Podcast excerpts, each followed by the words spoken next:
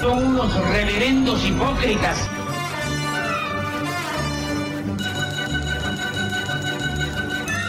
¿Por qué no suben a la tribuna a responderme si son tan hombrecitos? Tú te puedes reír, tú puedes decir lo que tú quieras, pero tú mientes.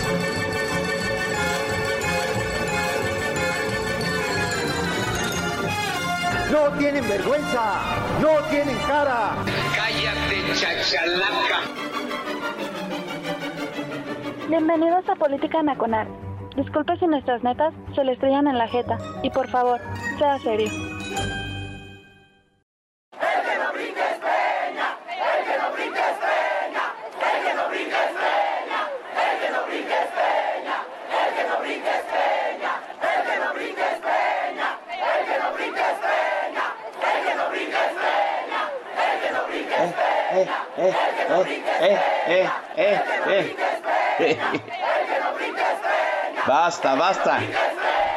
Siguen muy injundiosos, ¿eh? Les quedó eh, todavía pila del domingo pasado. Tranquilos ya. Ok, la chingada. ¡Hasta! Ya, bien. Hola a todos, soy Oscar Chavira dando comienzo a Política Nacional en radiotuiteros.com, la casa de Política Nacional. También estamos saliendo por Spaces, espero que así sea. Hemos tenido algunos problemillas, pero parece que ya los alcanzó a corregir aquí la gente que hace el cableado, o sea, hace el Chavira, que es el jalacables de lujo de esta, de esta emisión. Gracias a la gente que se está congregando en el tag de la estación, los rudos, rudísimos, me dicen que algunos están teniendo problemas porque les dice que es un lugar no seguro. Pues claro que el tag de política nacional es un lugar no seguro, chamacos, pues puro rudo ahí. Ya llegó Javier Santoyo, entonces ya podemos empezar a, hacer este desmadre. Gracias a la gente que se está congregando en el Spaces de Twitter. Espero que se escuche bien, sí, háganmelo saber. Ahí está en el Spaces Eduardo Villasana, entonces que me mande un tweet, please, para ver si nos estamos escuchando fuerte y claro. Si no, pues para cancelar el Spaces y irnos nada más por radiotiteres.com. Eh, gracias a la gente que nos mienta la madre por ponerle los lunes este, el programa de política nacional en el podcast. La gente que no tiene nada que hacer, vamos, que tiene mucho que hacer, perdón, al contrario, que tiene mucho que hacer el viernes a las 8 de la noche y no puede estar con nosotros en esta emisión que es totalmente en vivo. Se nota, ¿no? O sea, luego como, como empezamos a cometer pendejadas aquí en la emisión y esas pendejadas que luego no salen en el podcast, ¿no? Yo creo que la gente del podcast sabe decir, ah, mira qué chingones, le sale la emisión muy fuerte y claro, ¿no? Pero pues, ¿qué les digo, no? luego la cagamos aquí y lo borramos en el podcast, Soli. Es lo único que borramos en el podcast, todo lo demás sale bruto, neto, así como diamante para que usted lo pula, ¿no? Salvo lo, obviamente lo que sucede tras bambalitas mientras Aquí el invitado este, evidencia sus falencias musicales y todos nos vamos al, al break de refil, ¿no? Hoy está conmigo un eh, personajazo, ¿no? Que conocimos aquí en, eh, en Política Nacional, emanado directamente de la Leal y Barroca Ciudad de Querétaro. Y me da mucho gusto tenerlo nuevamente aquí para que no sea un sentido, porque luego si nos pasamos de ciertos días empieza a decir que lo vetamos y no es verdad está aquí mi hermano Santiago Arroyos. Hermano Santiago, ¿cómo estás? Buenas noches, bienvenido. Muy buenas noches, mi estimado Chavira, a toda la banda del TAG y a la gente bonita que nos escucha esta noche de viernes, inicio de mes, quincena para muchos. Este, y bueno, pues eh, un, excelente y caluroso fin de semana. Muy buenas noches.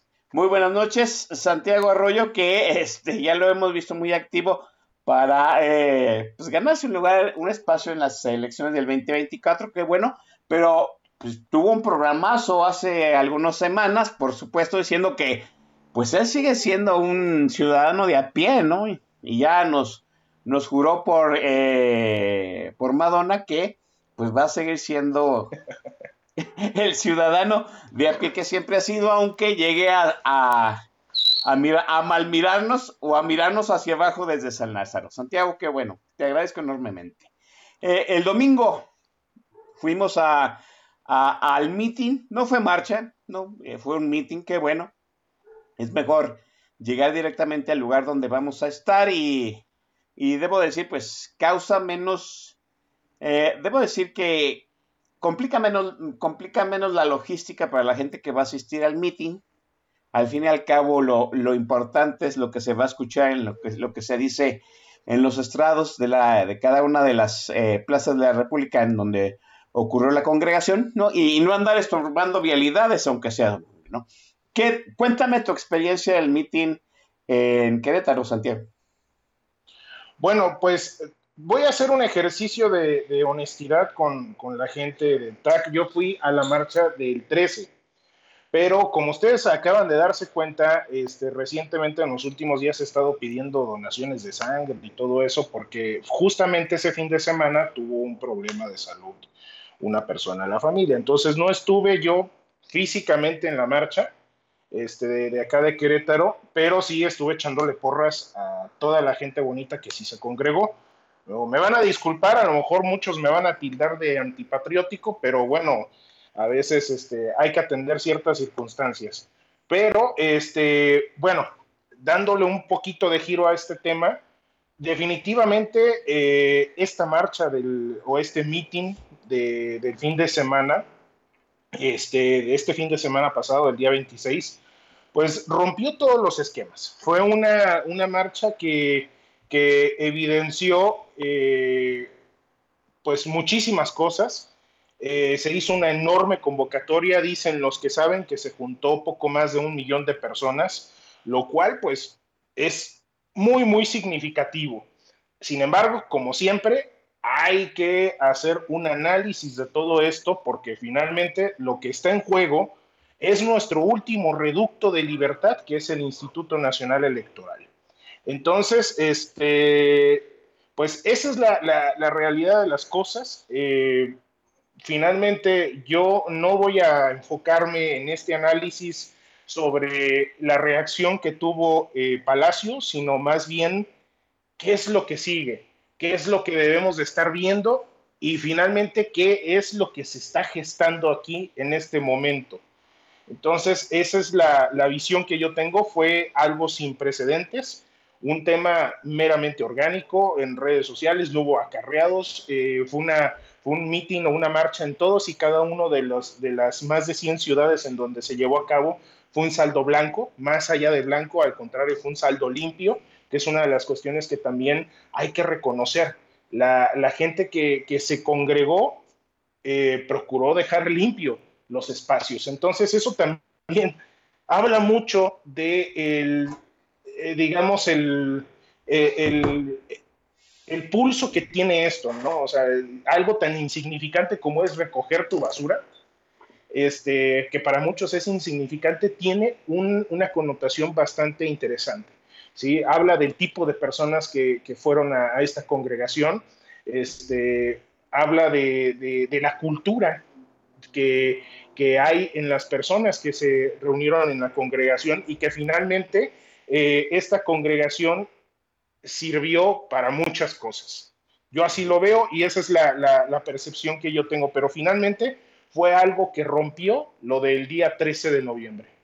Fíjate, yo estaba comentando con unos amigos y lo voy a exponer aquí en Política Nacional, que eh, el meeting del domingo, pues eh, deja la vara muy alta, ¿no? O sea, nosotros siempre habíamos comparado las marchas con la gente que generalmente se manifestaba o que, o, que de algún modo hizo que, que, hay que decirlo, ¿no? Hizo que la verborrea de López se repitiera en las plazas públicas durante pues tres, candidaturas presidenciales, pero esta marcha pues ya tiene otro mood, deja la vara muy alta, porque como tú bien dices, pues de entrada no hubo mucha basura que recoger, igual Zócalo, eh, vimos las imágenes de la gente este, de limpieza de la Ciudad de México, pues haciendo como que barría porque en realidad no había desechos, no hubo desmanes, no hubo pintas, no hubo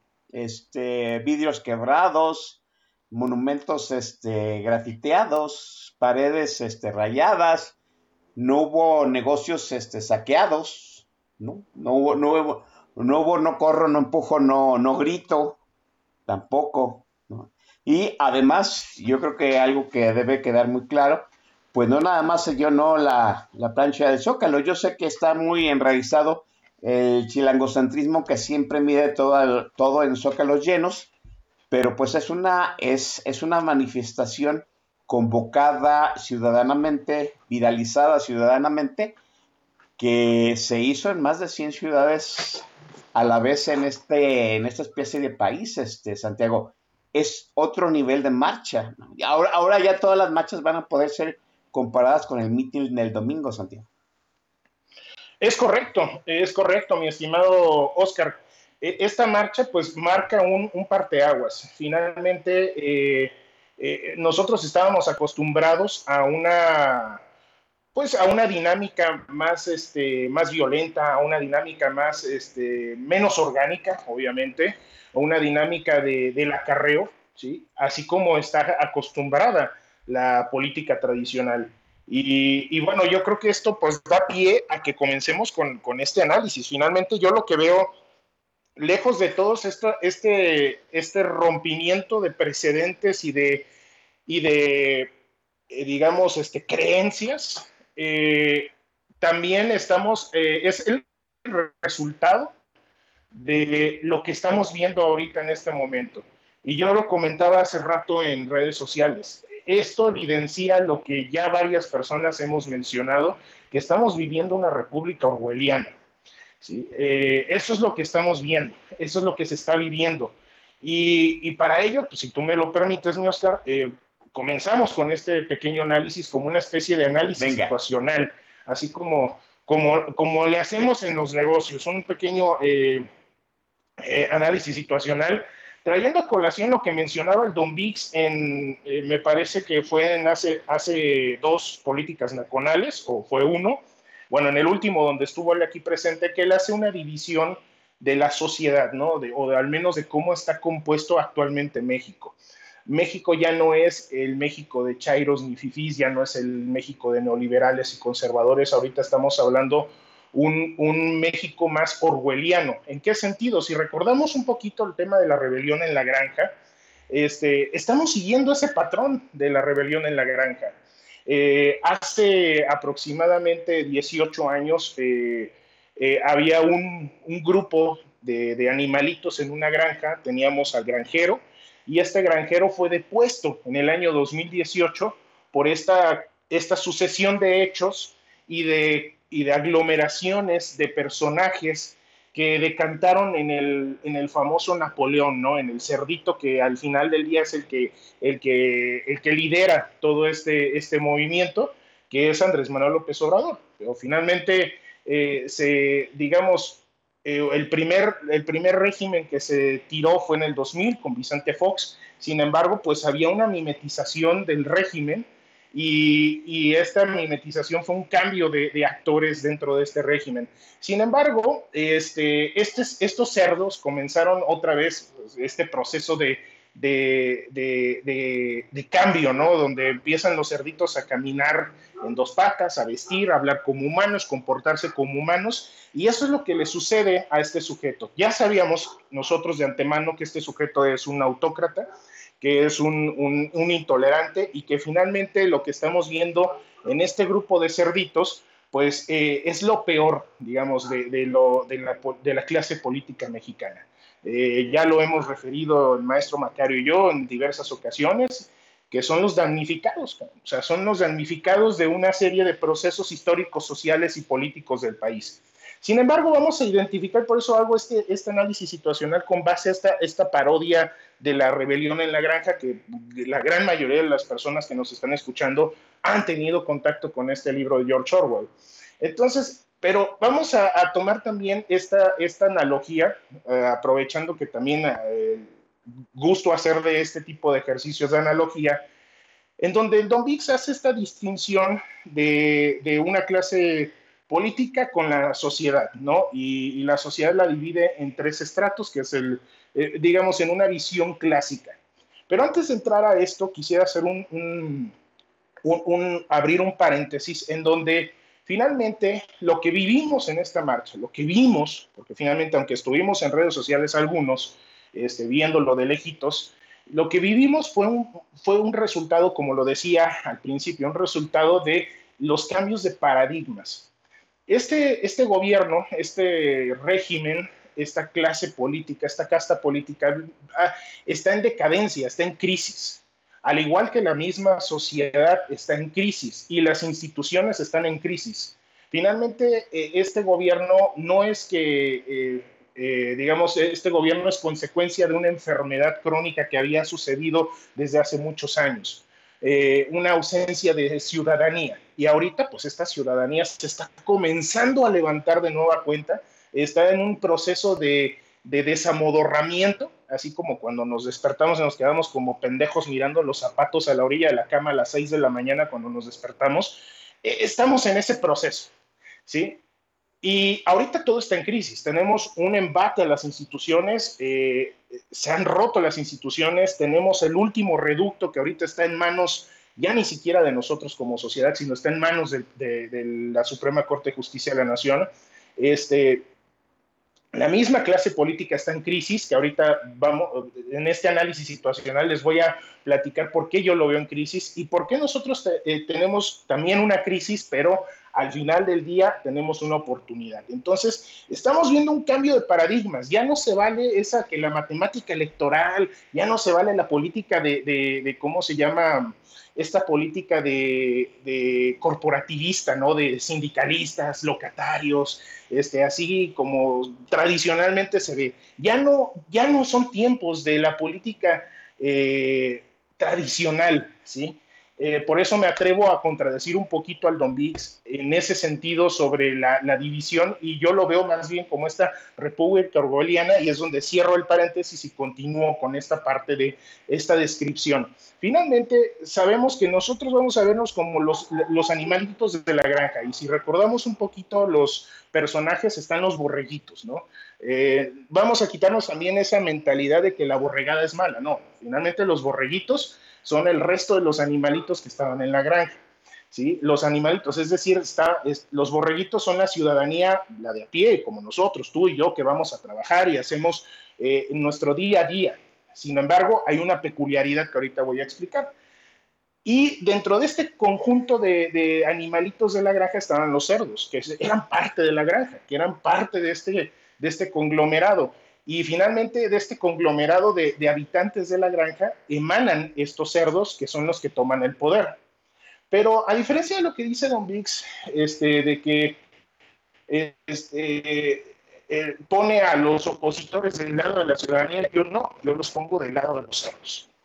Y por eso digo que ahorita hay una crisis política muy importante, porque finalmente tenemos, así como en la misma estructura orwelliana, tenemos a, a Napoleón, el cerdo este, el cerdo que manda, y es el cerdo que preside. Ese es López Obrador y ese es Morena y todos los funcionarios públicos que son políticos y que han accedido a un cargo de elección popular a través de este movimiento denominado Morena. Pero tenemos otros cerdos, Snowball, y tenemos a otros cerdos que ya no me recuerdo bien sus nombres, pero me acuerdo que el antagonista de Napoleón era Snowball. Entonces, estos, esto Snowball es la, es la oposición son los desplazados del poder, porque finalmente entre los mismos cerdos eh, hay una, una pugna. Y en la realidad estamos viendo una pugna, una pugna entre esta clase política que ellos se separaron del conjunto del resto de animales. Y tenemos este otro grupo de animales en donde está el asno, el caballo y la vaca. ¿sí? Estos tres son, fungen como una especie de enlace o de críticos, pero desde su posición. Estamos hablando de académicos, estamos hablando de opinólogos, estamos hablando de, los famosos todólogos y de los que escriben en muchos y salen hablando de, muchas cuestiones políticas y sociales alrededor de, los cerdos y de esta vida e interacción de los cerdos, pero realmente no hacen nada, lo único que hacen es, es como una especie de, dar una crítica, pero hasta ahí. ¿sí? Ese, ese es el, otro conglomerado. Y al final del día están los borreguitos, que son la el resto de la ciudadanía, que hay una parte de los borregos que apoya a los, a, los cerdos, hay otra parte de los borregos que se quedan así como que dicen, ay, cabrón, o sea, no, no me gusta lo que hacen los cerdos y los criticamos gracias a lo que nos están dando los, el, caballo, el asno y la vaca. Y, lo que no, y, en, y en ciertos momentos hay esa interacción de crítica, pero hasta ahí. Y, pero le tienen miedo al cómo se llama, al régimen de los cerdos. ¿Y por qué le tienen miedo? Porque los cerdos tienen a su, a, su mando a los perros, que los perros son, este, en este caso, pues la Guardia Nacional, los militares y el, la delincuencia organizada. Entonces, en, este, en esta dinámica, vamos a llevarlo a la marcha. Una parte de los cerdos invitan a los borreguitos a través de estos, eh, de estos facilitadores. Pero al final del día, sabemos que en la rebelión de la granja termina pues con, los cerdos este, pasados por, por, las armas. Eh, llega otro granjero y bueno, pues eh, regresa a la vida en la granja como antes, ¿no? Eh, bueno, el orden, sí. Exactamente, porque llega otro granjero. Finalmente vamos a quedarnos con esa parte en la descripción, no vamos a llegar a ese punto de, de que le pasan por las armas a todos, sino vamos a quedarnos a, a este de nos quedamos en la posición de, bueno, salimos a marchar, se convocó una marcha, salieron los borregos a la marcha junto con los caballos, los burros, bueno, las, los asnos y las vaquitas, ¿sí? Y salieron a marchar y uno que otro cerdo se bajó, es decir, de este, de este grupo de, de potentados políticos, de estos cerdos, los cerdos opositores se bajaron. Y ahí es donde yo hago la distinción de que la ciudadanía no es opositora. La ciudadanía, y ahí me apego a lo que dice este, mi amigo Arturo Herrera, de que la ciudadanía no es opositora. Sí, hay quienes tienen alguna simpatía con Acción Nacional, definitivamente quienes tienen simpatías con, con este, el PRD, o bueno, serán los pocos, ¿no? Ah, hay otros con el PRI y hay otros con Movimiento Ciudadano. Y hay otros, muchos tantos también, que tienen simpatías con los otros cerdos. Pero al final del día, los cerdos se protegen a sí mismos. Y siempre existe esa distinción y no dejan acceder. De hecho, si recordamos, hay una parte, unos capítulos en donde algunos animalitos de, de, la granja quieren acceder a la vida de los cerdos, pero los cerdos no los dejan. Al contrario, los cerdos siguen utilizando por conducto de algunos, en este caso de aquí de México, de algunos caballos, siguen manteniendo, y de algunos asnos siguen manteniendo a los borreguitos a raya. Y, sí, los critican y unos hablan, y en el caso mexicano son los chairos y los fifís y los neoliberales y todo eso, pero de ahí no pasa. Entonces, yo lo que quiero hacer ver y hacer notar es que ahorita estos borreguitos ya despertamos. Ya nos dimos cuenta que los cerdos, en su gran mayoría, pues nos están usando. Y ahorita ellos tienen una crisis bastante, bastante fuerte porque Napoleón no quiere soltar el poder. Y tiene a los perros a su mando. Entonces e, e, empieza esta pugna en donde los otros cerdos, que son los opositores, los partidos políticos, este, utilizan o pretenden utilizar a la, a la ciudadanía. ¿sí? ¿A través de qué? De estos ideólogos. Eso es lo que yo estoy viendo, eso es lo que yo, lo que yo vi, por eso hago esta definición de la República Orwelliana. Y créeme, al interior de los partidos políticos, la movilización del, del domingo pasado fue una movilización que le dio miedo y cimbró a la totalidad de los cerdos. Por eso muchos se bajaron de ese Olimpo, de la, de, la mansión del granjero que lo ocuparon después de, de, que lo corrieron, bajaron y se mezclaron entre los demás animalitos de la granja. Y esa es la parte importante en donde debemos nosotros reconocernos que estos güeyes, los políticos, vienen de nosotros y que al final del día nosotros dejamos por acción u omisión que llegaran a empoderarse, pero ahorita ya están viendo que el agua les está llegando a los aparejos. Perdón, mi chavira. Sí, eh, yo iba a decir, eh, estás diciendo algo muy, muy interesante. No lo había pensado así. déjame sintetizarlo de alguna forma. Los políticos nunca habían tenido, temido, los políticos, la clase política nunca había temido una marcha porque generalmente las marchas eran convocadas por ellos mismos. En cierto sentido, si la marcha este, es manipulada, organizada, este, ondeada por un político, pues sí, la marcha quiere reclamar algo, pero en cierto sentido no va a sacudir el sistema porque las manos que mueven la marcha, pues son parte del sistema, ¿no? Pero esta marcha convocada el domingo y la que sucedió en noviembre pasado, pues en, realidad no le debe nada al sistema, ¿no? O sea, estoy de acuerdo en lo que tú dices. Si, si esta marcha no tiene una mano política que la dirija, pues puede, puede simbrar el sistema. No nada más el sistema que sostiene al régimen actual, al sexenio del presidente López, puede dejar mal parado también a la oposición que juega a ser opositora, aunque ya sabemos que pues también juega que el sistema persista, porque en el fondo, pues ellos viven de ese sistema, ¿no? E, eso es lo que traigo en síntesis, me parece muy interesante lo que plantea Santiago. Sí, y vaya, y este es, e, esto abre a esa pauta de que, por eso dice Macario, a lo mejor él, lo dice desde su lenguaje técnico, académico, esto sirvió para reconocernos como, como ciudadanos, para vernos a la cara, en donde, y, así lo vimos en redes sociales, en los videos que subieron tanto los, los, los ciudadanos que acudieron a la marcha como los opositores a la marcha, que también son, en algún, algunos son borregos. Y ojo, también aquí hay un detalle, que ah, tenemos puercos mimetizados de, de ciudadanos. Claro, sí. E, e, e, ese, esa es la otra cuestión. Algunos de los, de los organizadores, no estoy diciendo que, que, haya sido organizada por políticos, o sea, finalmente la convocatoria, el resultado masivo de que hubiera un chingo de gente en el Zócalo y en 100 ciudades del país, eso no fue por mano de un político, eso fue por mano del sentimiento que hay ahorita en la sociedad. Pero en los templetes de las 100 ciudades, había cerdos mimetizados y ahí es donde debemos de tener un chingo de cuidado. ¿sí? Porque finalmente ahorita estamos, como por ahí leí a una persona que yo admiro de aquí de Querétaro, se llama Yamile David, ella es la titular de, del, Consejo Consultivo Ciudadano, del Observatorio Ciudadano de aquí de Querétaro. Este, y, y ella tuiteó, vivimos tiempos atípicos, diferentes, en donde tenemos que tomar acciones diferentes desde una visión totalmente diferente. Y ahorita, si nos estamos dando cuenta, está siendo el momento de la ciudadanía.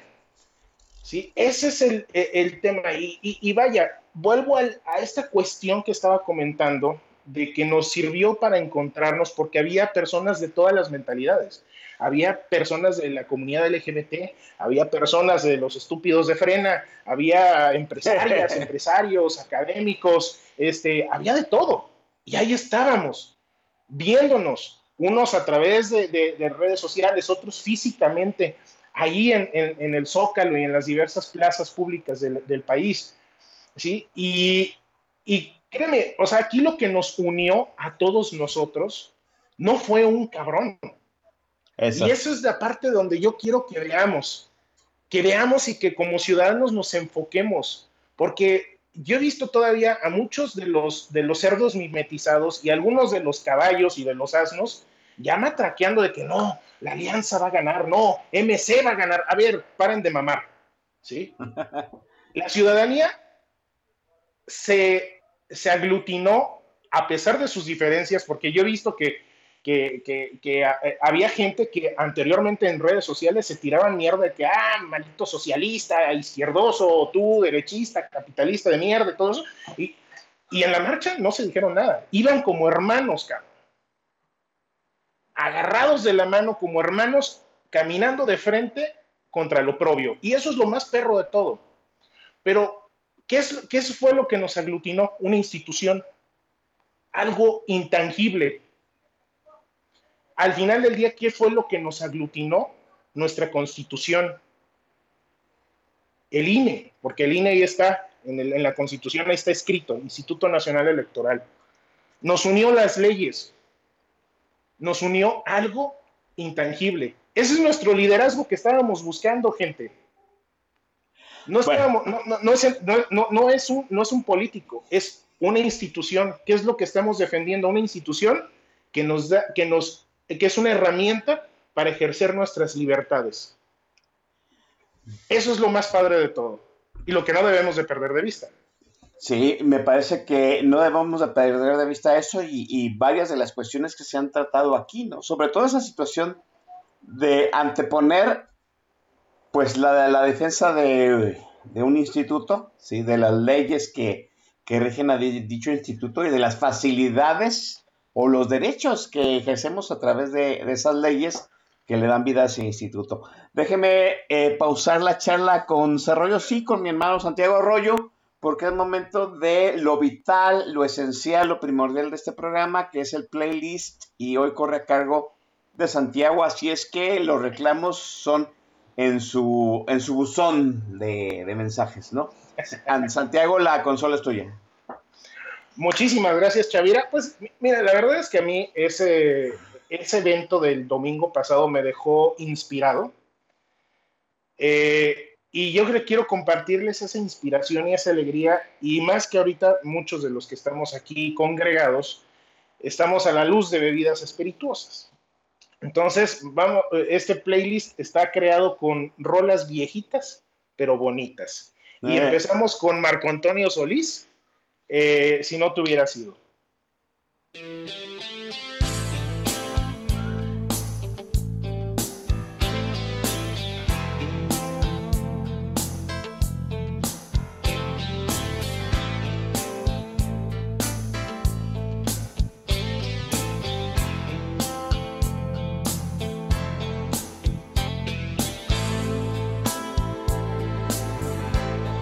sido. extraño más que nunca y no sé qué hacer.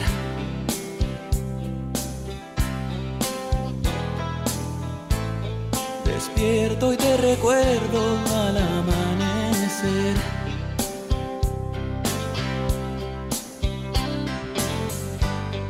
Espera otro día por vivir sin ti. El espejo no miente te veo tan diferente. Me haces falta tú.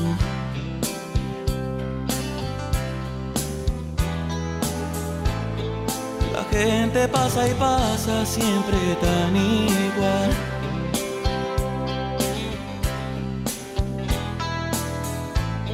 El ritmo de la vida me parece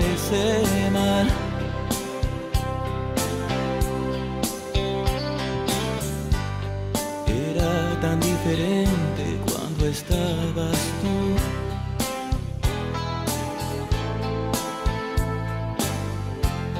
Sí que era diferente cuando estabas tú.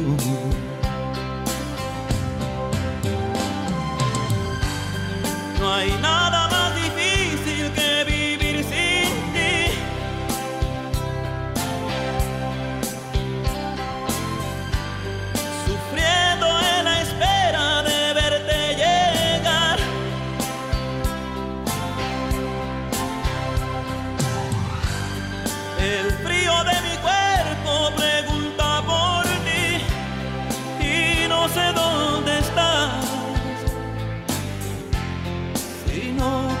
hubiera sido, sería tan feliz.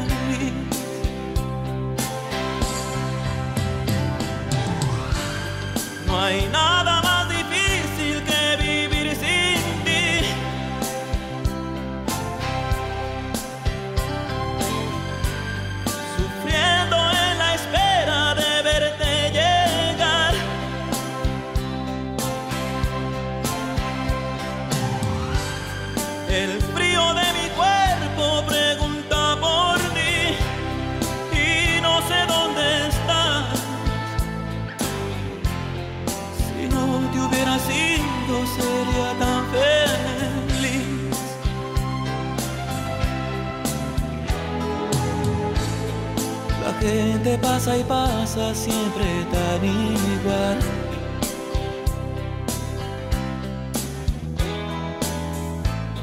El ritmo de la vida me parece mal.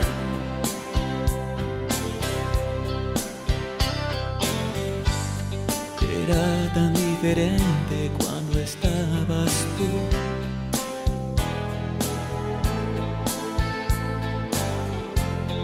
Que era diferente cuando estabas tú.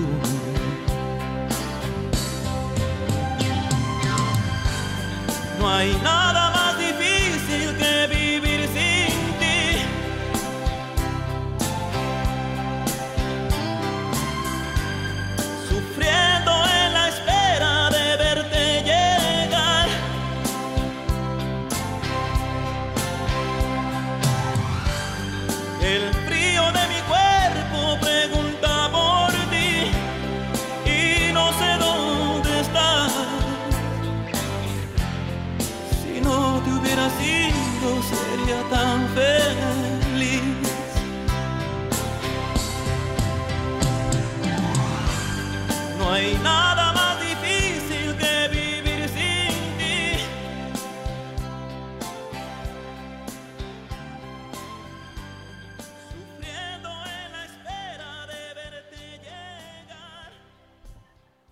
No, pues ahora sí, mi hermano Santiago Arroyo les pegó donde les dolía. Ajá, no.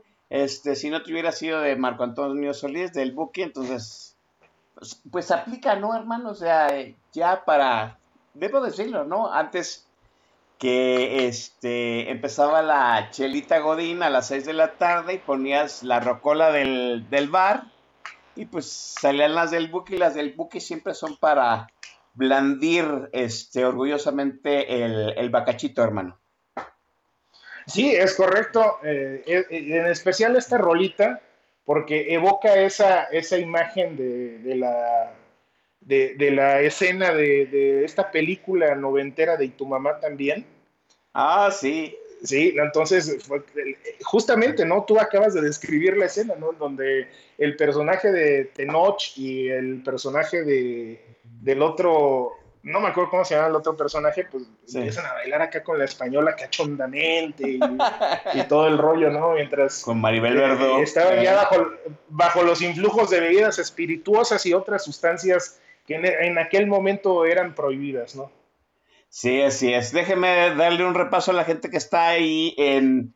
Primero los de Twitter. Está en Twitter Eduardo Villasana, eh, el Geyo, Publio Fifilia, y por supuesto el alcalde de la Friendzone, que ya le está dando su ronda a su Fidodido, que bueno. Eh, ah, este también, a ver, déjenme ver quién es, es Solideo04. Gracias a todos ellos. Eh, la gente en el tag de la estación, que algunos están repitiendo también en el Twitter Space. Yo creo que han de estar pues, con el audio en el Twitter Space y acá echando desmadre en el tag de la estación.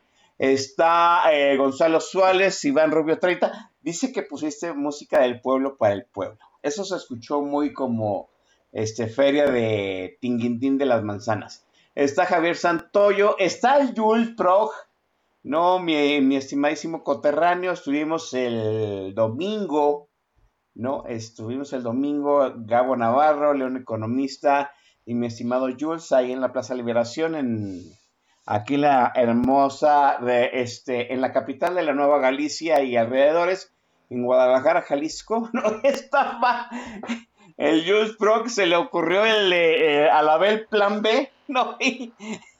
Y, al rato cuando se estaba terminando el, el meeting aquí en Guadalajara, todo, eh, todo el mundo empezaba a gritar, a la vez, plan B, a la vez, el plan B, a la vez, el plan B, y se armó buen desmadre, hay que decirlo, ¿no? Eh, y luego, en, ese colmo de las ironías, el buen Jules Prog, pues odia las, entonaciones rimadas de los chairos, y miren, vino a componer una buena eh, consigna rimada. Está eh, Corazcón, eh, Tarde pero sin dinero, Jarocha 76. Jarocha 76 tuvo a bien concedernos, conocerle su voz en el jueves de Política Nacional el día de ayer. Eh, en 15 días, cuéntenselo, por si usted quiere darse a conocer eh, en, el análisis político de a pie, pues puede hacer sus pininos ahí en el jueves de Política Nacional. Está Mau Alcocer, el Miniso. Eh, el Miniso ya llevaba varias faltas, ¿eh? Y llamo la atención de la gente de RH para que pues hagan una circular al Miniso de que no podemos empezar la emisión sin él. Mauricio Sánchez Mesa, que ya, llevamos dos de dos, ¿no? Dos, dos jueves de dos jueves. y Miquel Laquel y mi estimadísima Publio Fifilia. Gracias a todos ustedes. Y tenemos 4, 8, 12, 16, 24, 28 personas ahí en el Spaces escuchando la programación de Radio Twitter. Es viernes 8 de la noche, es política nacional, salvo con excepción de cuando el Chavira pues le dan sus achaques de ancianidad y no puede asistir. Decías tú, mi estimado Santiago Arroyo, ¿no? Qué bueno que este que la clase política tema acerca de un movimiento que no tiene controlado, porque al fin y cabo la masa consciente, ¿sí? luego puede eh, sacudir al sistema, ese sistema que no, solo no solamente mantiene a López en la presidencia, sino que también mantiene una oposición cómoda y comodina. Cómoda para el régimen, el régimen comodina para sus aspiraciones, ¿no? Hace dos semanas el maestro Don Bix eh, hizo una de esas frases nuevamente para poner las letras de oro aquí en el pizarrón de oportunidades de política nacional diciendo que hay oposición que juega a perder. Es cierto, es cierto, ¿no? Movimiento Ciudadano ya, ya dijo que para el 2024 ni lo esperen para la, alianza opositora, que ellos se van a ir con su propio candidato. Pues de una vez váyanlo sabiendo todos, ¿no? En cuestión de, de candidato presidencial, Movimiento Ciudadano juega a perder, ¿no? Ningún partido por sí solo le va a ganar al candidato de López. De hecho, todos sabemos, y si no interese, pues López Obrador juega a que cada partido de oposición tenga un candidato para que se atomice el voto opositor y el voto duro comprado y este con sus taras eh, intelectuales pues le dé el triunfo otra vez al régimen que nos que nos gobierno en estos momentos, ¿no? Pero debo de decirlo que yo veo dos grandes problemas de, pues, eh, esa inercia ciudadana, qué bueno que despertamos, pero yo veo dos grandes problemas y, les quiero comentar con Santiago.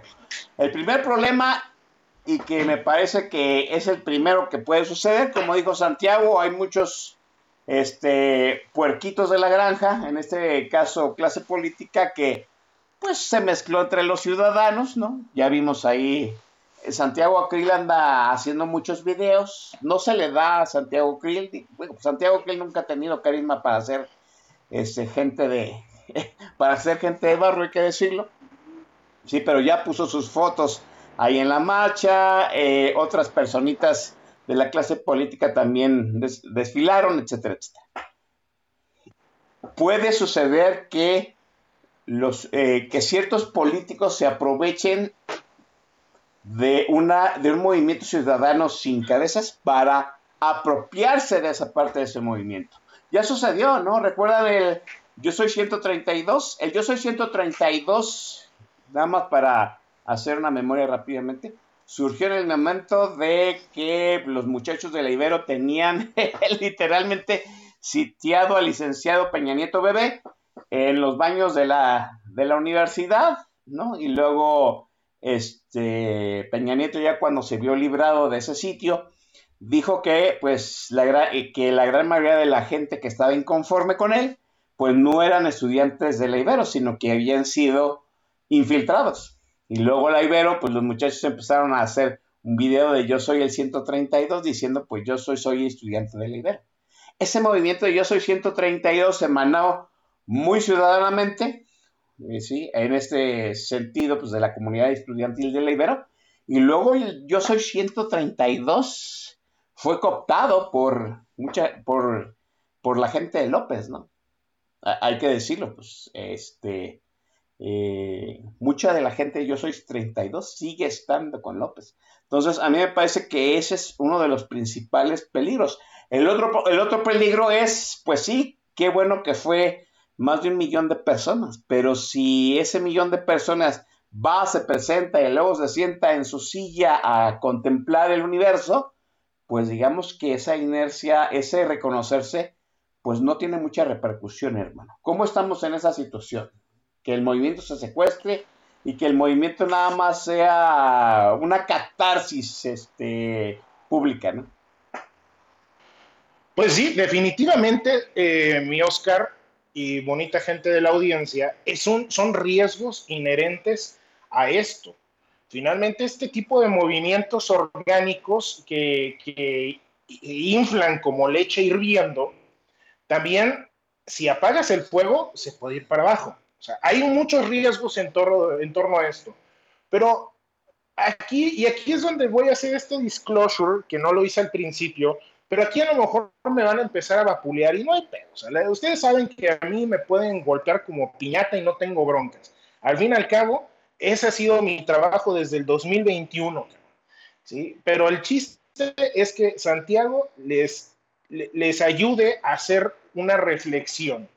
¿sí? Eh, y nos ayudemos a hacer una reflexión en, torno a esto. Vamos a empezar con este otro análisis sobre eh, esto que dice el Don Vix y que en su momento también de manera muy tangencial ha, mencionado Macario, que es que hay oposición que juega a perder y eso es una realidad. Y no, no es de que haya oposición que juegue a perder. Más bien, la oposición juega a perder. Así de sencillo. Jugó a perder con la alianza opositora en 2021. El PAN perdió lugares. ¿sí? los, los movimientos dentro de la Cámara fueron ínfimos. ¿sí? Se ganaron unos espacios, pero los perdió el PAN y se los repartió a los demás. Es decir, el partido fuerte perdió espacios, cedió espacios y se los llevó los otros dos partidos. ¿Sí? Y, bueno, y tenemos del otro lado a MC, que va solo, ¿sí? Hasta donde, hasta donde sabemos, va solo, ¿sí? Y, y también yo corro riesgo que en MC me manden a la chingada. Entonces, pues a mí me vale madres eso, a mí lo que me importa es mi país. Entonces, en ese sentido, yo, yo, yo digo, MC juega a perder, la alianza juega a perder en esta dinámica de que perdiendo ganan, como lo dice Don Vix. Entonces no hay que perder de vista eso, ¿eh? Ahorita de entrada, eh, López Obrador está que le tiemblan las nalgas de miedo y a Morena, por eso están atacando al INE, porque ya vieron que la gente ya despertó. Pero ellos están haciendo cálculos con dos cosas, con la apatía de la gente, con la abstención. Ya vieron que en Tamaulipas y en, y en Coahuila la abstención jugó machín. Y así jugó bonito. Y por eso un senador ganó con creo nueve mil votos.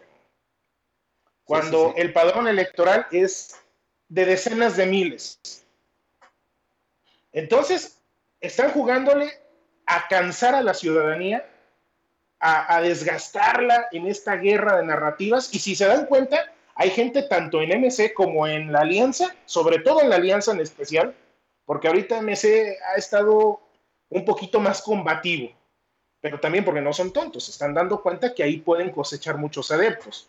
Pero también, si no, no existiría Lili Telles, Kenia López Rabadán y, esta gente, o Santiago Krill o Felifer Macías, o sea, no existirían estos patiños, porque esos son, son, son patiños que lo único que hacen es seguir la pinche narrativa, el juego de López Obrador, cansando a la gente, provocando el hartazgo para que en el 2024 digan a la chingada. No voy a votar. Y jueguen, y jueguen perdiendo. Obviamente hay elementos muy valiosos en la alianza que son muy combativos. ¿sí? Y ahorita es por decir algunos del PAN, pero también está Alejandro Moreno, que es un hijo de la chingada. Finalmente no, no hay político, no hay cerdito bueno. Todos ellos están cuidando, cuidándose las espaldas. Y por eso hay que tener mucho cuidado con eso. Y yo por eso les digo, a ver, ojo, la, la alianza no es la panacea, porque también hay caballitos y hay asnos de la granja que dicen, es que la alianza es, es, es la opción y ya salió en la hora de opinar la semana pasada. Pablito Macluf, que lo estimo mucho, me va, me va a patear, ¿sí? Pero para él la alianza es la panacea. Para mí no es la panacea. Para mí la panacea es mi gente, la ciudadanía. Y ahorita voy, ahorita me, ahorita me produzco, ahorita voy a ese, a ese punto. porque hay que identificar primero los riesgos y así como dijimos, hay que reconocerlos. ¿Sí? Y hay que reconocer también hacia dónde nos están llevando estos culeros. Por eso hay esta guerra de narrativas, por eso cualquier estupidez y también no nada más, hay, hay otros caballitos y otros asnos en redes sociales que son los que están poniendo, los que están convocando poner espectaculares pendejos para responderle a Claudia Sheinbaum. ¿Sí? Y, son los, los primeritos que sale alguna estupidez y ahí van, ahí van como pendejos. Vamos a ponerles nombres. Las hijas de la MX y estas chingaderas que andan por ahí. Estos influencers, los de las tazas, eh, los de la Legión, e, esa bola de pendejos. No mamen. E, e, esa es la gente que nos está haciendo daño a la ciudadanía y están jugando a este juego de cansar a las personas. ¿Por qué? Porque si cansas a la gente, se baja esta espuma y va a haber abstencionismo, que el abstencionismo va a ayudarle al sistema político. Sí, claro. Y los políticos buscan mantenerse. Los números a la alianza no le dan y buscan echarle la culpa a otro pendejo, que en este caso es MC, ¿sí? Que son soberbios y orgullosos como la chingada. Pero ahí está, y ahí va la catarsis, ataca, ataca al aliado. No se han dado cuenta la ciudadanía que tanto MC como la alianza son opositores. Y nosotros como ciudadanía podemos aprovecharlos y ahí es hacia donde voy, esta parte de reconocernos. Por eso hay que tener mucho cuidado, no nada más con los cerdos, con los cerdos mimetizados, sino también con la gente. No hay que idolatrar, y yo lo, yo lo tuiteaba hace, hace, hace unas horas. No hay que idolatrar, no hay que idolatrar a nadie, no hay que poner a nadie en ningún pedestal, ni a Santiago, ni a nadie, porque yo también la suelo cagar. ¿Sí? Ni al Don Vix, ni a, ni a nadie. Yo creo que el único que se ha comportado a la altura de todas las personas que hay opinando y comentando en torno a este desmadre es Macario Esquetino. Todos los demás tenemos nuestro pinche sesgo. ¿Sí? Pero el que yo creo que ha sido, eh, yo creo que es el que debemos de estar atendiendo es a Macario. Pero bueno, fuera de esto, ¿sí? Este, esta labor de reconocimiento, de reconocimiento de, los, de, estos sujetos, de que así como salimos a las calles y no nos golpeamos, no nos gritamos, no nos dijimos nada, así debemos continuar. Que si eres de, que si tienes simpatía por MC, está bien, güey, qué bueno. Si tienes simpatía por el PAN o por la Alianza, qué bueno, güey. Felicidades. Vamos trabajando juntos, vamos hacia adelante juntos. ¿Y cuál va a ser nuestra labor como ciudadanos? ¿Qué es lo que tenemos que tener cuidado para que estos güeyes no nos copten y no capturen esto que es ciudadano, ocupando los espacios que no hemos querido ocupar como ciudadanía. Y ese es uno de, de los grandes errores que nosotros tenemos como ciudadanía. También nosotros mismos nos ponemos en esa posición de, es que soy apartidista, es que soy apolítico, es que este, yo no creo en ningún partido político. Hasta hay tuiteros que dicen la pendejada, es que yo soy apartidista, pero soy ciudadano. No mames, güey. Todos tenemos un sesgo, todos tenemos una preferencia. Solamente alguien como Mahatma Gandhi, cabrón, o como, y, ahí donde le tomo a, Pablito Magluf eh, ese argumento. No es el momento de Winston Churchill ni de Mahatma Gandhi, cabrón.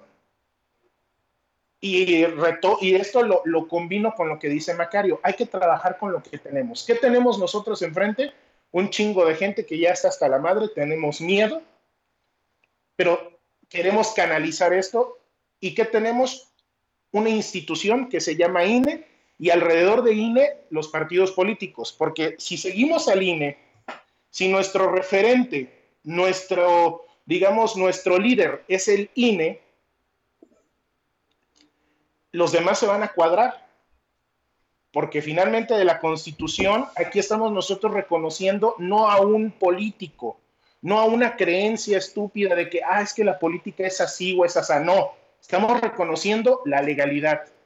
Y yo es algo que yo siempre les he dicho. Amigas y amigos, yo, ¿qué es lo que he hecho? Seguir el plan que está marcado, la, eh, yo, la- el instructivo que nos marca la Constitución y la ley. ¿Por qué llegué a ser candidato? Un don nadie como yo, porque seguí las reglas, güey. Así de sencillo. ¿Y qué es lo que mantiene a los políticos a raya? Las reglas. Así es. Así de sencillo.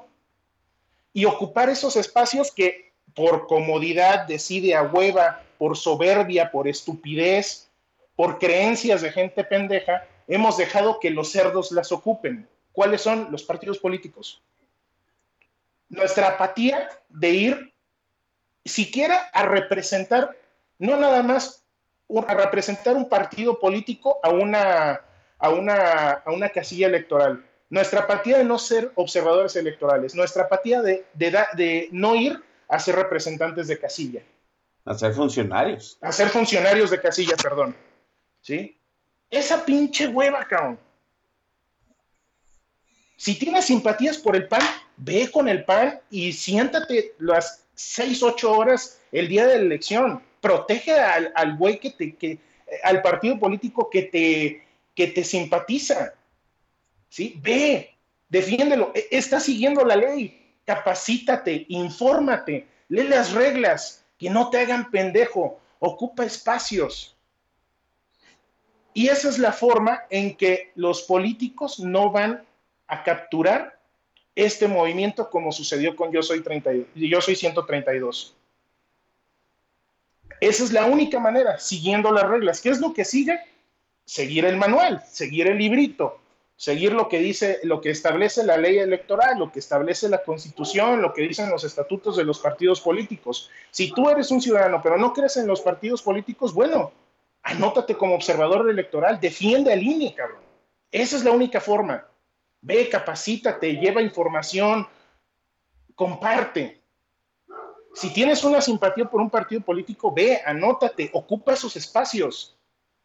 Y aquí es donde viene también esta parte que dice Macario y que comparto con Don Vix. Vamos a lo local. A lo federal, si quieren, ah, que la alianza es la opción, ok, está bien, a lo mejor es la opción. Pero seamos realistas. A nivel federal las cosas no están escritas. Y no nos toca a nosotros elegir, pero a nivel local sí.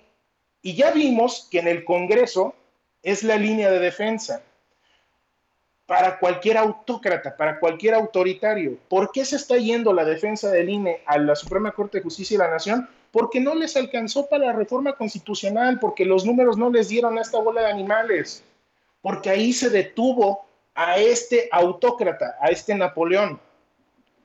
Pero fue una lucha deficiente. ¿Se pudo haber hecho mejor? Sí. Ya lo explicó Don Vix hace dos semanas. ¿Sí? Pero ¿por qué no sucede eso? Porque decidimos votar eh, con el famoso voto útil. Y nos, y nos- y nos dieron puro inútil, cabrón.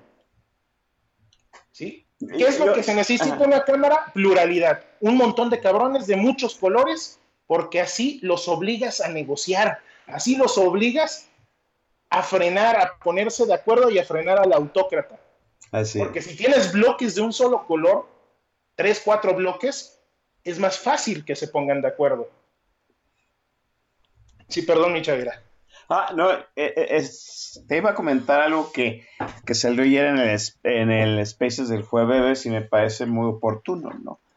Este, el régimen no nada más quiere este, un organismo débil, ¿sí? Y desalentar a la gente para que no vote, también quiere avasallar en la, en la elección, ¿no? ¿Avasallar para qué? Precisamente para no negociar nada.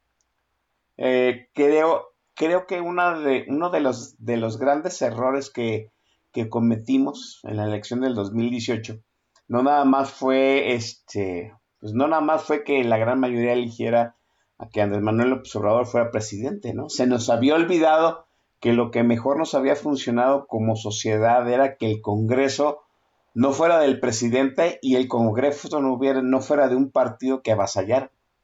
Eso nos había permitido, como tú dices, ¿no? Que todas las, este, que, que, que se pusieran, que se sentaran a, a, negociar para poder, en cierto sentido, eh, avanzar todos juntos. Y, tal parece que no fue así. Tan es tan, nos obligamos a ponerse de acuerdo que luego vimos esta, situación que a mucha gente no le gusta, que son alianzas contra natura. Luego vimos, por ejemplo, a Morena aliarse con el Partido Encuentro Social. Bueno, no les quedó otra, había que negociar porque nadie tenía mayoría. Pero creo que, que, que tienen, mucha razón, ¿no? El punto, es, el punto ese de ponerlos a negociar y ocupar espacios con la ciudadanía. Ya nos, ya nos dimos cuenta de que la gente que ya está dentro del sistema político no nos va a sacar del atolladero, porque al fin y al cabo tal parece que los que tienen el poder en este momento quieren retenerlo y los que no lo tienen quieren nadar de muertito para, para tener mejores opciones en el futuro y sobrevivir. Pero el ciudadano se les está olvidando, ¿no? Y ahorita que el ciudadano está en cierto sentido empezando a, a hebrar un poder desde abajo, desde el fondo, desde la base de la democracia que pues, es el, el, votante, pues sí, puede suceder algo bueno, pero si, vuelvo a decir, si esa gente no ocupa los espacios como tú bien dices, pues nos vamos a desinflar como cuando le bajabas el fuego a, la leche y se, se bajaba la nata, por decirlo de alguna forma, ¿no, Santiago? Sí, es correcto, mi estimado Chavira. Y eso es lo que tenemos que estar viendo. ¿Qué es lo que sigue? Ocupar los espacios, ocupar los espacios en el INE, ocupar los espacios en los partidos políticos. Esa, esa, esa es la cuestión, porque si volvemos a dejar que esta bola de cabrones decidan de manera cupular, nos van a copular. Así de sencillo. Así es. Déjeme, déjeme dejar la conversación aquí. Vamos a la segunda intervención musical de Santiago Arroyo y regresamos al tercer segmento de Política Nacional. Santiago, es usted el maestro de los tornamesas. Perfectísimo. Pues bueno, continuando con esta dinámica de las viejitas pero bonitas, más de alguno de los que ya no, no nada más pintan canas, sino disfunción, este, va a reconocer esta canción, que es una canción que a mí me gusta mucho en lo particular, porque habla de la historia de un hombre que andaba saliendo con una muchacha, mientras la muchacha andaba de la juerga loca con otro, y este pendejo pues se queda pues como el perro de las dos tortas, ¿no? Nada más mirando, sin una y sin la otra. Entonces, e, esta es una canción clásica de los años 70 con Los Ángeles Negros a la mujer que tanto amé. Salud.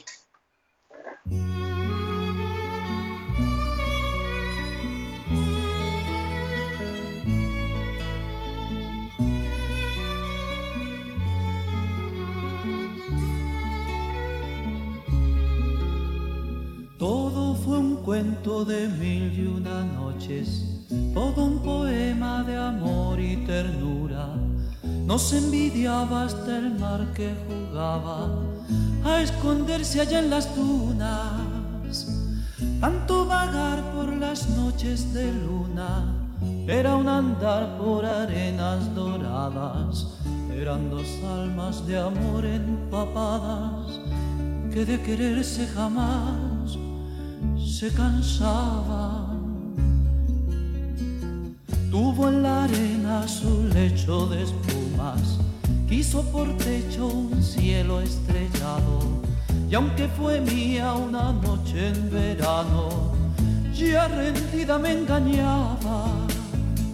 Todo fue engaño y falsas promesas, todo mentira, qué lindas mentiras. Era su cuerpo cual fruta de mayo que en otros brazos también maduraba. ¿Dónde estás ahora, mujer?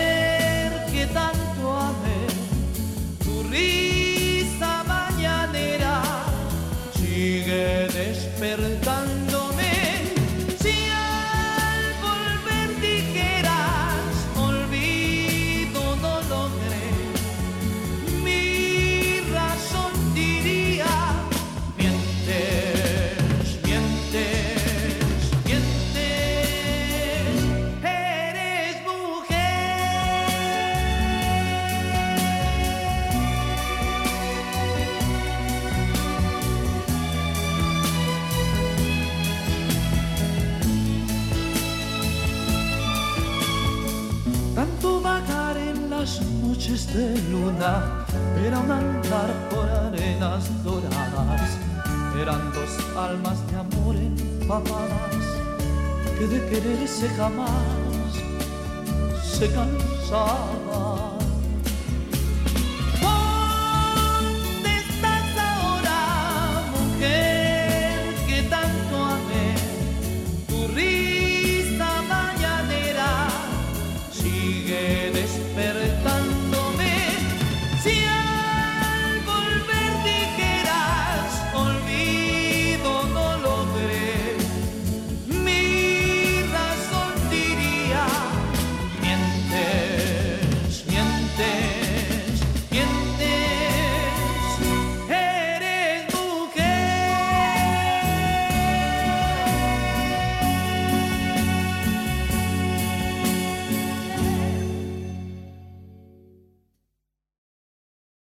Vuelta aquí en Política Nacional. Me dicen que estamos teniendo algunos problemas técnicos con el Spaces de Política Nacional, entonces déjenme finalizarlo, pues mientras seguimos haciendo algunas otras pruebas, este, eh, para que salga bien. Qué curioso, ¿no? Porque la semana pasada hicimos una prueba y todo funcionó bien porque estaba el economista Quizá era porque estaba él, ¿no?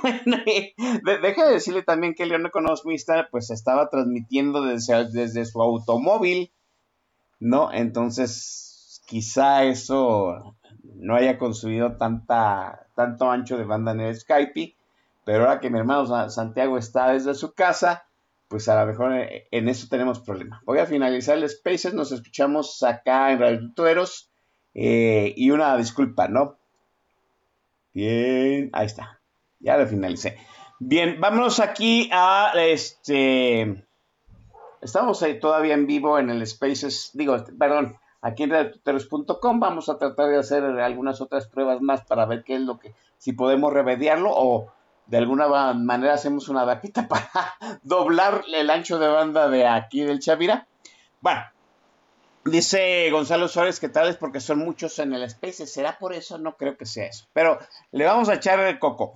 Eh, ¿qué, sigue, ¿Qué sigue en la situación del Instituto Nacional Electoral, mi hermano? Porque creo que, debo decirlo, ¿no? En, en el, en el meeting de Guadalajara hubo cosas buenas, hubo cosas malas, pero que creo que quedó mucho en el aire qué es lo que sigue. Sigue que la Suprema Corte de Justicia de la Nación este, declare o no constitucional el plan B. El plan B ya fue publicado ayer y ya tuvo efectos para el día de hoy. Hoy el secretario técnico que es ni más ni menos que la gente que hace funcionar el Instituto Nacional Electoral. Hay que, hay que entenderlo porque me parece que, que es algo que la gente no comprende, ¿no? Una cosa es el Consejo del Instituto Nacional Electoral y otra, la gente que hace funcionar el instituto, una cosa muy diferente. Los consejeros son los que toman decisiones eh, representando a, los ciudadanos. Lorenzo Córdoba, eh, eh, recuerdo mucho que tuve una conversación en la semana donde pues un chairo me dijo, ¿no? Este, me dijo que Lorenzo, yo le dije que López Obrador se iba a ir en el 2024, me dijo, pues también Lorenzo Córdoba ya se va en abril, ¿no? Yo le dije, pues sí, pero Lorenzo Córdoba no se quiere quedar ni quiere dejar un pelele en su lugar, ¿no? Lorenzo Córdoba está haciendo su función de presidente del Instituto Nacional de aquí al último del mes de abril y ya se va, ¿no? ¿Quién, la gente que se queda, eh, la gente que ya tiene su carrera dentro del instituto, que son los que saben cómo funciona eh, el instituto, pues el jefe de ellos, el secretario técnico, es el que, por cuestiones de la reforma, pues ya le dieron cuello, ¿no? 14 años tenía el instituto. Y volvemos, a, mí me sigue, ¿no? Me, sigue haciendo run run esa situación de despedir a la gente que sabe mover y sabe hacer las cosas dentro del gobierno. Y recuérdese lo que sucedió con, las medicinas, ¿no? Despidieron a toda la gente que sabía pedir, este, consolidar los pedidos, administrar las llegadas, este, y almacenar los medicamentos y nos quedamos en medicinas, ¿no? Obviamente, si usted empieza a despedir a la gente que sabe cómo organizar las elecciones, no a los consejeros, sino a la gente que ha trabajado por años en el instituto, pues tarde o temprano el instituto va a colapsar. Esa es parte de lo que hoy salió a explicar a Augusto. No, no, no vamos a despedir gente, la vamos a reubicar. ¿Y de qué sirve que la reubique si lo que queremos es que sigan el instituto para que hagan funcionar el, instituto eficientemente? Eh, eh, ahí el punto, ¿no? ¿Qué sigue en la Suprema Corte? ¿Qué tanto hay que esperar para que se decida? ¿Dónde hay que presionar? ¿Cómo llegamos a la ministra Piña y los demás ministros, Santiago? Ok, ¿qué es lo que sigue, mi estimado Chavira? Y vamos a partir esta conversación en dos partes. Una, eh, ¿qué es lo que sigue básicamente de todo este desmadre que es del plan B? Y, cómo y la otra parte es, bueno, ¿cómo funciona y qué es lo que está proponiendo el plan B? ¿Qué es lo que sigue con este desmadrito del plan B? Pues bueno, el INE pues, realmente no puede hacer absolutamente nada, más que pues también puede oponer un, un, mecanismo legal de protección. Esto lo hace el Consejo, el Consejo del INE, lo tienen que... Lo tienen que... Tengo una pregunta, hermano. Tú que eres abogado, ¿no se pudo amparar el Instituto Nacional para no, que no surtiera efecto el Plan B en su funcionalidad? Digo, a lo mejor estoy diciendo una pendejada, pero el hecho de correr al, secretario técnico, ¿no, se no pudieron ampararse para que surtiera efecto la, reforma? Eh, mm, no, o sea, no, realmente no. Eh, bueno, es que vamos, a, vamos por partes, ¿no? ¿Qué es lo que está sucediendo ahorita?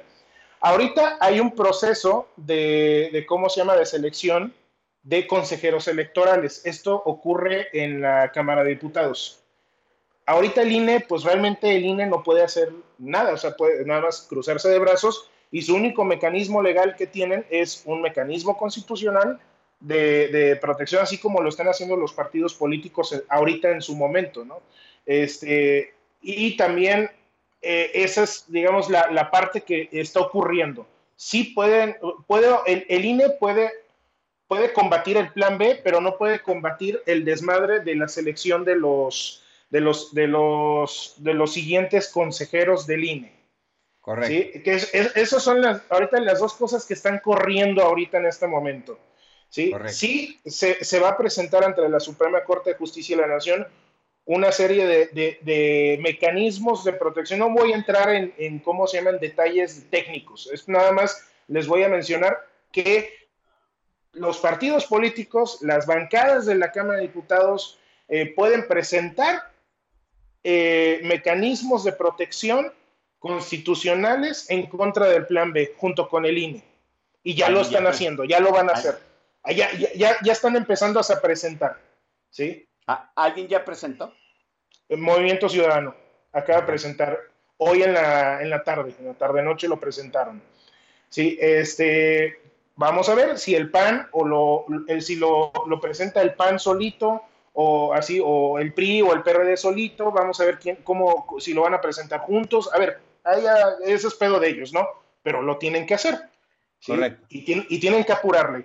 ¿sí? El INE lo va a hacer. Ahora, lo que está sucediendo en la Cámara de Diputados, porque también hay un desmadre ahorita con la selección del, del ahorita ya va a ser consejera presidenta por este tema de, de la, de, la, de, ¿cómo se llama? De, de igualdad de género, ¿no? De paridad de género y los consejeros. Ahí es donde ahorita también se está gestando un pinche drama.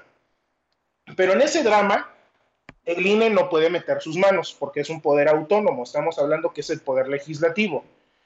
En teoría, tampoco podría meterse el gobierno federal, pero ya saben que al gobierno federal le vale madres y es como el eh, eh, eh, es como el, el, tío borracho que va al bar de ficheras y le agarra hasta las amígdalas a las muchachas.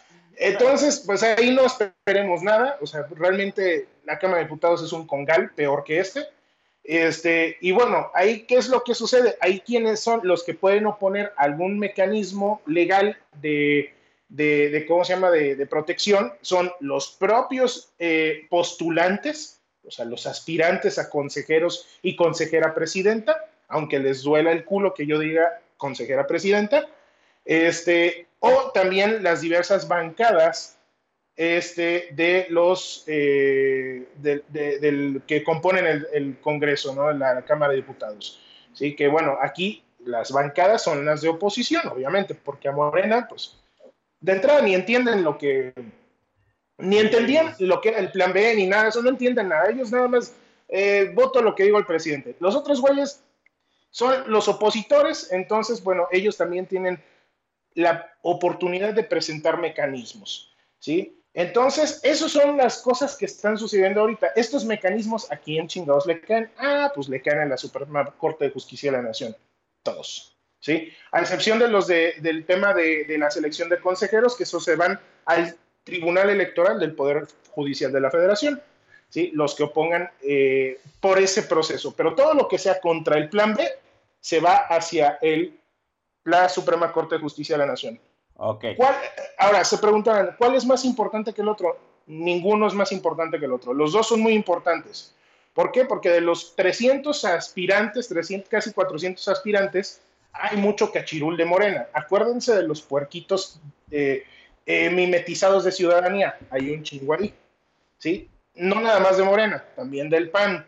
No crean, no, y insisto, no porque sean del PAN, del PRI, del PRD o de MC, es garantía de que vayan a hacer las cosas bien. Recuérdenlo.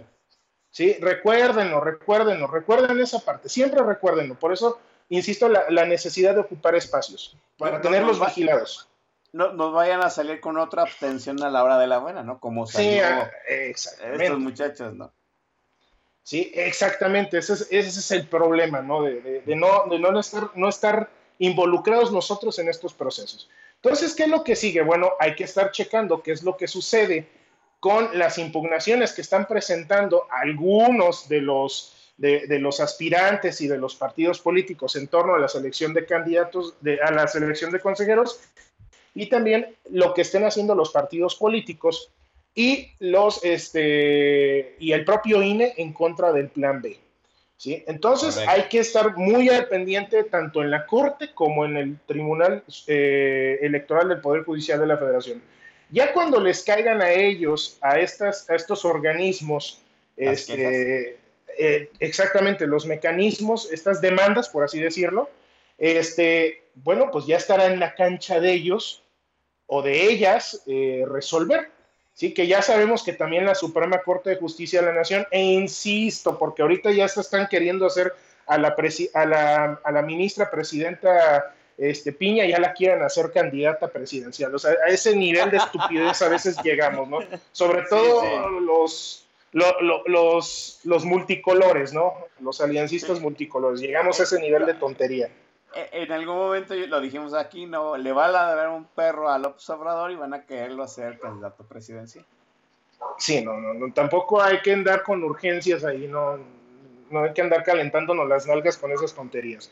Entonces, tampoco, mándame. ah, Tengo entendido que este lo- los alegatos en contra del, del plan B primero tienen que ser admitidos por la Suprema Corte. O sea, la Suprema Corte puede desechar los alegatos, o sea, puede decirle no, o, o está obligada en este caso a recibirlos y a darles cauce. No, eh, es que aquí depende mucho de la técnica jurídica, que también estemos en el entendido que los partidos políticos no tienen a los abogados ¿sí? Entonces, eh, ¿qué es lo que puede ocurrir ya una vez presentando el documento? Te lo sellan de acuse, lo reciben, pues ¿qué es lo que puede hacer la, la- la sala que le toque conocer? Pues desecharlo, ¿no? Decirle, no, sabes que estás pendejo. Te dejo a salvo los derechos para que lo vuelvas a presentar en tiempo y forma. Este, por eso, por ejemplo, MC se adelantó, ¿no? Ah, si me lo desechan, pues voy a tener todavía algunos días más, pues para poderlo presentar otra vez. ¿Sí? Eh, entonces, a ver, ojalá eh, el PAN o la Alianza no vayan a cometer la estupidez de presentarlo al cuarto para el ratito y al rato no tengan problemas con que, ah, te lo desecho y no, pues ya lo desechamos, como lo presentamos el último día, pues ya valió madre, ¿no? Discúlpenos usted, joven. O- o- Entonces- ah, hay un plazo para quejarse. Sí, hay un plazo, ¿sí? Este, el plazo no me lo sé de bien, porque no es mi materia, la materia electoral, pero este, el plazo tengo entendido que son 15 días, entonces son 15 días hábiles a partir de la publicación de esta mierda. Entonces, este, 15 días hábiles son tres, son tres semanas, ¿sí? Entonces, este, pues básicamente tenemos de aquí a tres semanas para que se presente. Eh, por eso, insisto, ¿qué es lo que sigue con nosotros como ciudadanos? Estar chingando a los partidos políticos. ¿Ya lo presentaste? ¿Ya lo presentaste? ¿Ya lo presentaste? Y ya que lo hayan presentado, porque como Movimiento Ciudadano hizo un pinche circo afuera de la Suprema Corte, este, ah, ya lo presentaste, entonces a ver, infórmame qué sigue, infórmame qué sigue, infórmame qué sigue. ¿Sí? Hay que estarlo chingando, ¿eh? ¿eh? O sea, por ejemplo, yo soy Oscar Chavira, mi diputado federal es de Movimiento Ciudadano, entonces ya lo presentó, yo le doy seguimiento. Si está mal presentado, estoy presionando para que lo vuelvan a presentar. Pero si usted es Juan Pérez y en su distrito ganó el PRI, el PAN o alguien más, pues hay que presionarlo para que todos presenten esta, esta, este, pues esta queja, esta querella contra el plan B, ¿no? Sí, es correcto. Y, es indistinto si en tu distrito es MC o el PRI o el PAN o lo que sea. Aquí el chiste es que tenemos el acceso a las redes sociales y ahí están los, los políticos en sus redes sociales, incluso están, están peleándose con el Don Vix y el Jules y toda la banda. Entonces, este, ahí el chiste es también chingarlos, ¿no?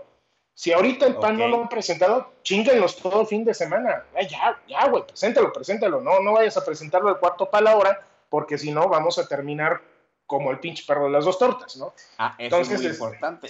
Eso no se dijo en la marcha, fíjate. Al, al menos no en el meeting de Guadalajara y es importante. Y luego... Sí, entonces hay que estar cuidando esa parte. Eso es lo que la ciudadanía puede estar haciendo. Mm, no, acuérdense, a mí no me gusta decir deben, porque el deber es, es obligar a alguien. ¿sí? Sino, a ver, podemos hacer esto, tenemos estas opciones. ¿sí? Está revisando quienes sean un poquito más duchos con estos temas de seguimiento de procesos o de asuntos en la corte, pues pueden meterse a la página de la corte y darle seguimiento directamente, este, ahí los, como es un asunto de alto impacto, la Corte normalmente lanza comunicados, ya sea en su Twitter o adentro de la página. ¿sí? Entonces, nada más hay que estar atentos, pónganle campanita a la cuenta de la Suprema Corte de Justicia de la Nación y vamos a ver ahorita lo que presentó Movimiento Ciudadano a qué ministro se lo turnan, ministro o ministra se lo turnan, acuérdense que también se lo pueden turnar incluso la estúpida de Yasmín Esquivel, y este, eh, y, pero bueno, a ver a quién se, lo, quién se lo turnan, porque finalmente una vez que se lo turnen también hay un plazo para, para que el ministro diga pues cuándo va a presentarlo al pleno, ¿no? O, al menos cuándo van a hacer la ponencia en la sala. Entonces, el, ministro, el, ajá, el ministro hace una tesis a favor o en contra de la demanda, ¿no? Y luego empieza, la, empieza el debate y luego la votación. Exactamente. Que aquí hay que tener en cuenta que la ministra Piña ya cambió las modalidades de las votaciones. Entonces ah, no, va a ocurrir, no va a ocurrir una pendejada como la que ocurrió con, la, con las reformas a la ley de la industria eléctrica.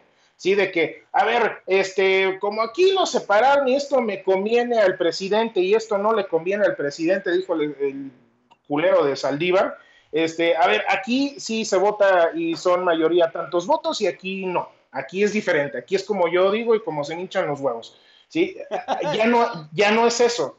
¿sí? Ya ahorita se unificó el criterio y se estableció que con la mayoría simple, ya no que caja que mayoría calificada, que dos terceras partes de los ministros y que si son votos en lo particular, no, no, no, a ver, es vota sí, no y por qué. O haces un voto concurrente y dices por qué.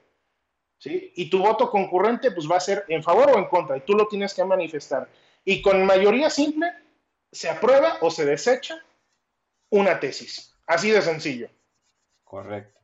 ¿Sí? Entonces ya no va a haber opciones a, estos, estos conteos amañados. A, esas interpretaciones matemáticas, sí ni matemáticas, pinches interpretaciones sacadas del orto, o sea, no, no hay otra forma de llamarlas, ¿no?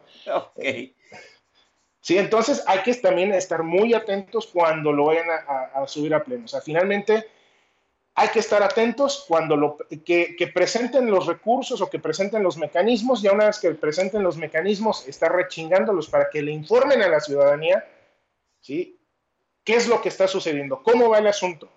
¿Sí? Y, es más, háganlo nada más, aunque sepan cómo usar el, el sistema del Poder Judicial de la Federación, háganlo nada más para que sientan el calor los políticos. ¿sí? Eso es ocupar espacios, amigas y amigos, y eso es lo que yo insisto mucho. Ocupemos espacios, eso es lo que tenemos que hacer. Traigamos esta ray, a raya esta bola de ojetes.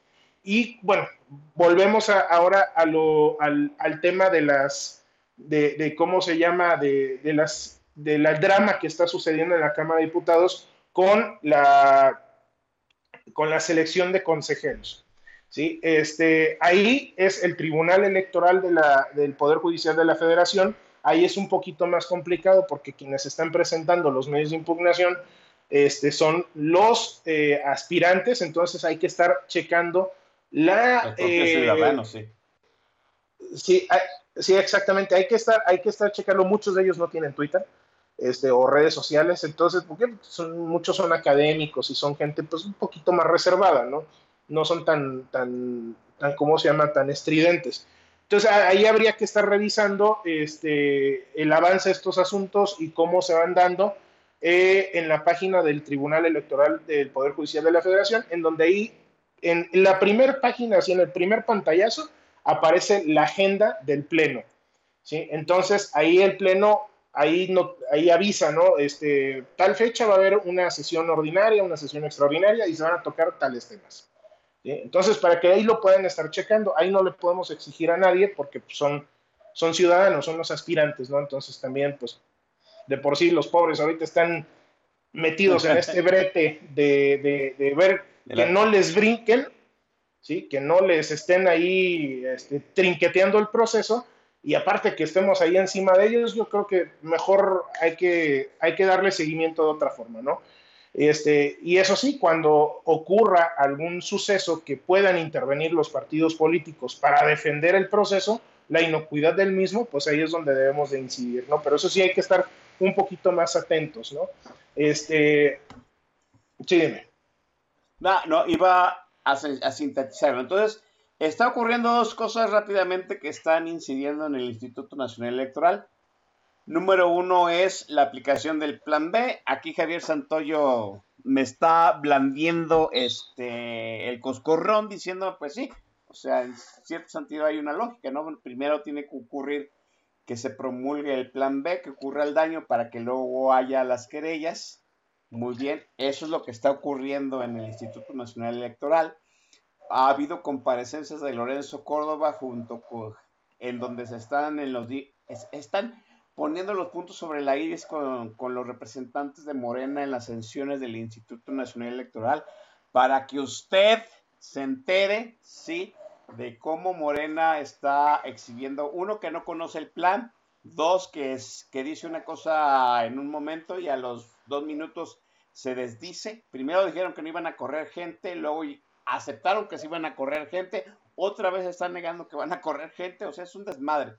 Y no, hombre, Lorenzo Córdoba y todo su equipo, entre ellos Ciro Murayama y los consejeros del Instituto Nacional, están haciendo una, eh, una comparecencia llena de paciencia, ¿no? Y, verdad, este, justa, pero férrea, defensa del instituto. Hay que obligar, ¿no? Presionar para que todos los partidos políticos presenten esta querella eh, esta inconformidad constitucional para que llegue a la Suprema Corte de la Justicia de la Nación. Ya nos dijo Santiago Arroyo que hay un plazo, entonces para que no le agarre a los partidos de oposición, ajá, cuarto para las 12 y no haya, eh, vamos, no se los echen para atrás y no haya posibilidades de que se pueda corregir. Me, me dice Santiago que Movimiento Ciudadano ya lo presentó. Yo que voté por Movimiento Ciudadano, ¿no? Voy a revisarlo si no hoy por la noche, mañana en la mañana y voy a darle seguimiento. Eso está ocurriendo. Otra cosa que está ocurriendo es que se van Lorenzo Córdoba, Ciro Murayama y otros dos consejeros que tienen que ser sustituidos. Sí, y ya empezó el proceso de inscripción para los que quieren suceder, quieren ocupar estos espacios que van a ceder la gente que ya se va. Se va porque cumplió su periodo, eso es importante no se va por malos manejos, no se va porque el presidente quiere, no se va porque ya cumplió su periodo de funciones como este consejero del Instituto Nacional Electoral. ¿Sí? Entonces hay que sustituirlo. Son como 400 candidatos, más o menos, sí, de toda la República Mexicana y hay que estar atentos Sí, para ver si ahí en Twitter alguien está, sobre todo, dándole seguimiento al proceso de los candidatos. Obviamente es más complejo porque pues, es una selección en todo el país, pero tarde o temprano van a salir las porquerías que están armando, como dice Santiago Rollo, los infiltrados de Morena haciéndose pasar como candidatos ciudadanos para consejero del Instituto Nacional Electoral, ¿no? Esas dos cosas están ocurriendo y hay que ponerle los reflectores, sobre todo, ¿no? Que que ese, ese reconocimiento que sucedió el domingo, ¿sí? ese, esa, ese momento que separamos las nalgas de, nuestro, de nuestra sillón, de nuestra silla, eh, que dejamos este, a un lado la computadora, nos llevamos el celular a la plaza, no se quede nada más en, ah, pues fue el domingo y se acabó. No, hay que darle seguimiento a lo que se empezó el domingo. Vamos a la penúltima intervención musical de mi hermano Santiago Arroyo para darle cauce a esta sesión de política nacional. Santiago. Pues bueno, continuamos con esta sesión de música romántica viejita. Y eh, esta, sí es muy de, esta sí es muy de rasgarse las vestiduras, debo decir.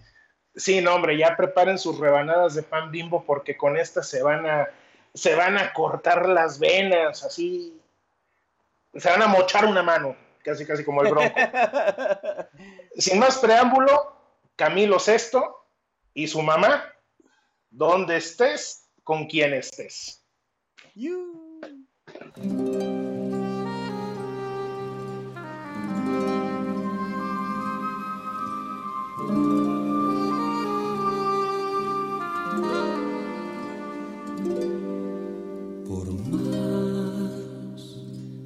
Intentes huir y cuando hables de mí digas que todo acabó.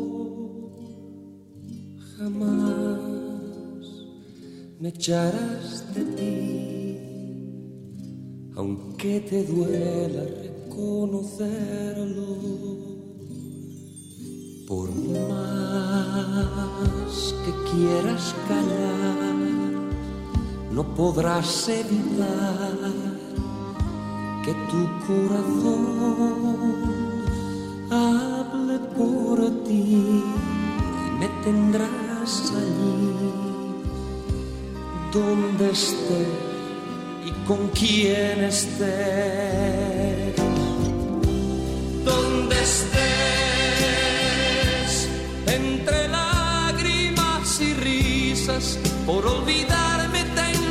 Prisa y no podrás con quien estés,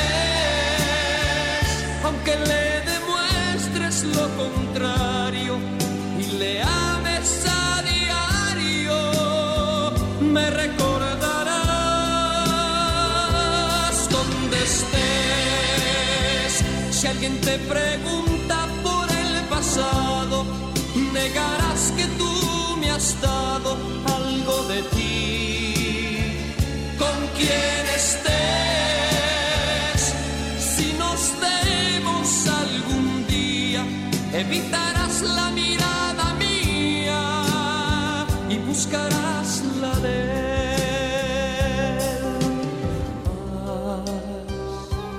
me cansaré de amanecer pensando en ti esperando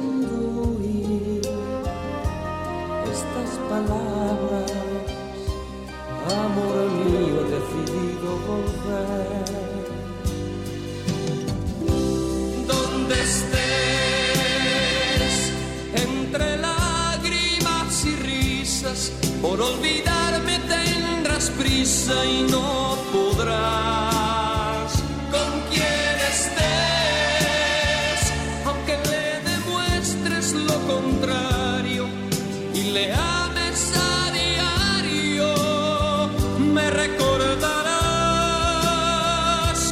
donde estés. Si alguien te pregunta por el pasado,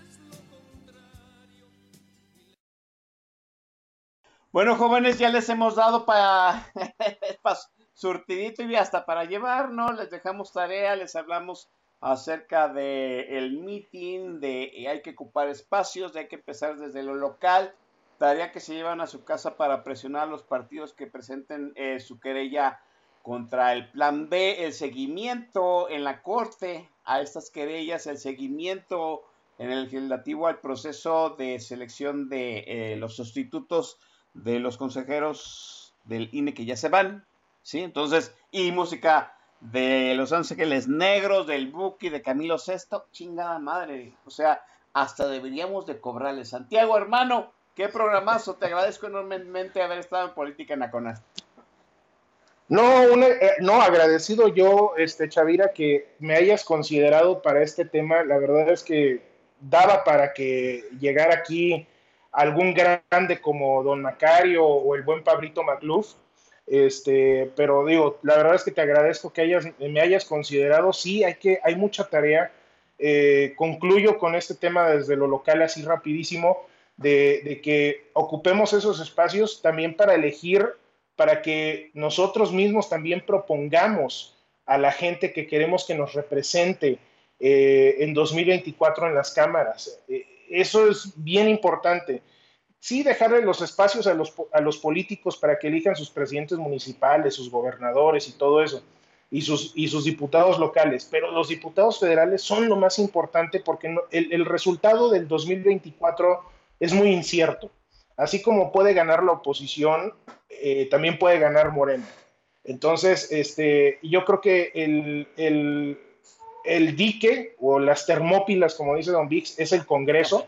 Y ahí es donde tenemos nosotros desde lo local a los partidos exigirles, oye, mira, está esta persona aquí que me gustaría que, que fuera el candidato, que él ganara, o sea, proponer ocupar espacios y, y rechingar a los políticos. Los políticos son muy volubles y hacen lo que nosotros decimos siempre cuando se sientan vigilados. Entonces, es la parte medular. Y ya con esto me despido. La verdad es que muchísimas gracias. Que tengan un excelente fin de semana.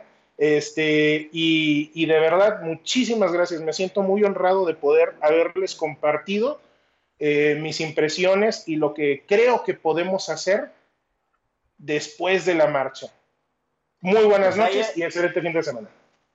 Pues ahí estuvo Santiago Arroyo, mi estimado hermano. Gracias por volver a haber estado aquí en Política Nacional. Luego nos cuentas, Santiago, si, si, no te rega- si no te jalaron las orejas en Movimiento Ciudadano y si sí, diles que soporten.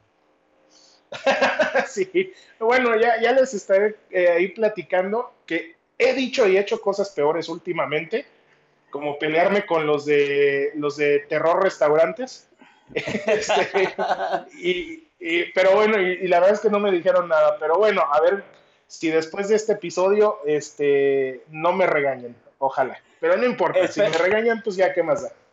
Esperemos así, tendremos a Santiago Arroyo más adelante en otro programa de Política Nacional. Espero que así sea, que dice él que no tuvimos a, a- Don Vix, a Macario. Bueno, le vamos a pasar la vaquita que estamos haciendo para traerlos aquí a Santiago Arroyo. Jóvenes, es momento de agradecerles su asistencia al programa en vivo. Una disculpa a la gente en Spaces que tuvimos falla, pero prometemos, pueblo, resolverlo para la semana que entra, ¿no? A seguir haciendo pruebas hasta que esto salga perfecto. Nos vemos, cuídense.